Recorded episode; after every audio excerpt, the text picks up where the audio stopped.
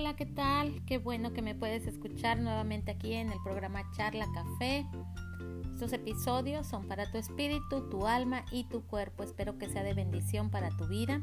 Y bueno, el día de hoy quiero hablarte sobre un tema que titulé Nuevos Comienzos. Cada año, cada semana, cada día, cada despertar es la oportunidad para tener un nuevo comienzo en tu vida. Cada que, que sales de un trabajo, que te despiden, es una oportunidad para tener un nuevo comienzo. Cada vez que vas a emprender algo, es una nueva oportunidad para un buen y nuevo comienzo. Así es que el día de hoy quiero hablarte sobre este tema, nuevos comienzos. Y te voy a tocar solamente un punto. Después te voy a ir comentando otros dos puntos, pero por el día de hoy quiero hablarte solamente de un punto. Y bueno, es que siempre que comenzamos un nuevo año es una nueva etapa. Así es que hoy es una oportunidad, este día que tú estás escuchándome, es una oportunidad de comenzar algo nuevo. Y no importa qué día de la semana sea, para el día de mañana vas a tener una nueva oportunidad, un nuevo comienzo de emprender algo que tú has soñado, que tú has estado visualizando ahí en, tu vida. Así es que bueno, pues quiero comenzar leyéndote un versículo de la Biblia eh, que trata sobre la pesca milagrosa. Se llama, al menos así lo titula en la Biblia, y viene en Lucas 5 del 1 al 6, te voy a leer, y dice así, aconteció que estando Jesús junto al lago de Genezaret, el gentío se agolpaba sobre él para oír la palabra de Dios. Y vio dos barcas que estaban cerca de la orilla del lago, y los pescadores, habiendo descendido de ella, estaban lavando sus redes. Y entrando en una de aquellas barcas, la cual era de Simón, le rogó que la apartara de tierra un poco, y sentándose enseñaba desde la barca a la multitud. Cuando terminó de hablar, dijo a Simón, boga mar adentro y echad vuestras redes para pescar. Respondiendo Simón le dijo, Maestro, toda la noche hemos estado trabajando y nada hemos pescado. Mas en tu palabra echaré la red y habiéndolo hecho, encerraron gran cantidad de peces y su red se rompía. Podemos saber mucho sobre nuestra profesión, sobre lo que hemos estado acostumbrados a hacer. Tener gran experiencia en muchas cosas que hemos aprendido desde siempre. Simón era un pescador con mucha experiencia. Él sabía lo que hacía. Él sabía cuál era la mejor hora para salir a pescar, a qué distancia poner su barca, eh, él sabía cómo poner quizás la carnada a los peces, qué sé yo. Esa noche no había sido buena para él.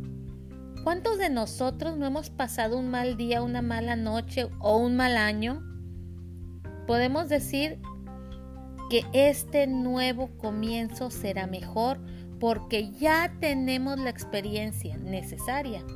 Pero déjame decirte esto que no se trata de cuántas veces lo intentaste, de cuánto tiempo te ha llevado esperar ese milagro o cuánta ayuda recibes si Jesús no está en tu barca.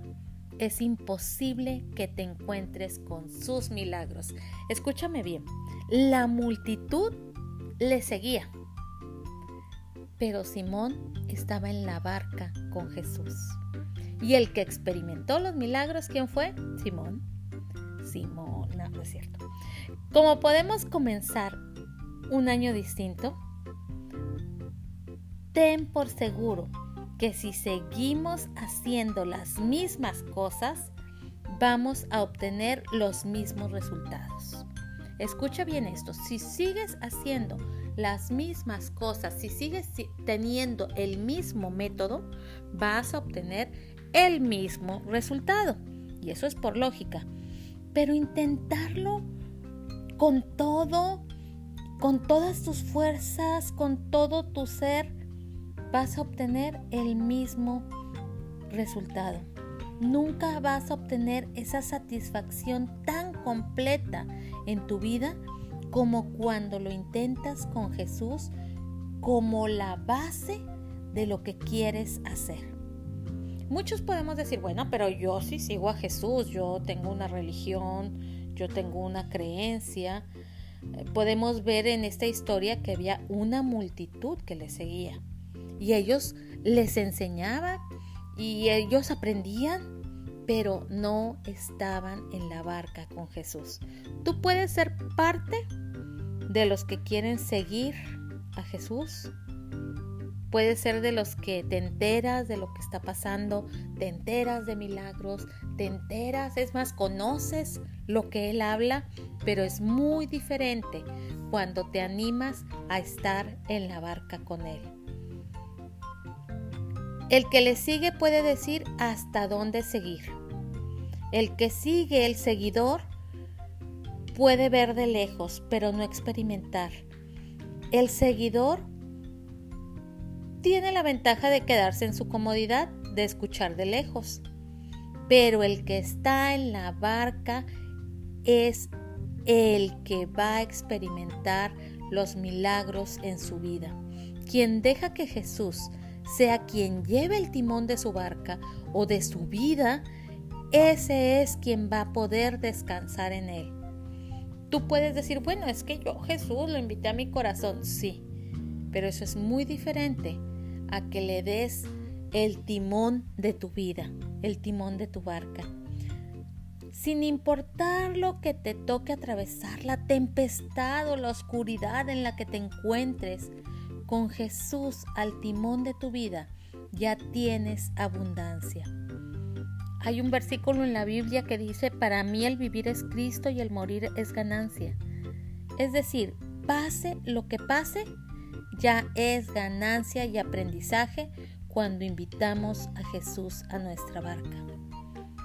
Lo que más me llama la atención de esta historia es en el verso 4, que Jesús le dice a Simón, te lo voy a leer en otra versión, nueva traducción viviente, y le dice, ahora ve a las aguas más profundas y echa tus redes para pescar.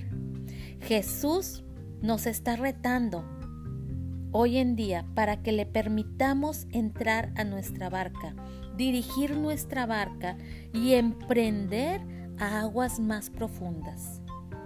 Si la semana pasada, el día de ayer, el año pasado, te quedaste a medias, te fue mal, viste oscuridad en tu vida, bueno, pues Jesús hoy te está diciendo, ve hacia las aguas más profundas y echa tus redes. ¿Sabes por qué? Porque la diferencia es que ahora Él va contigo.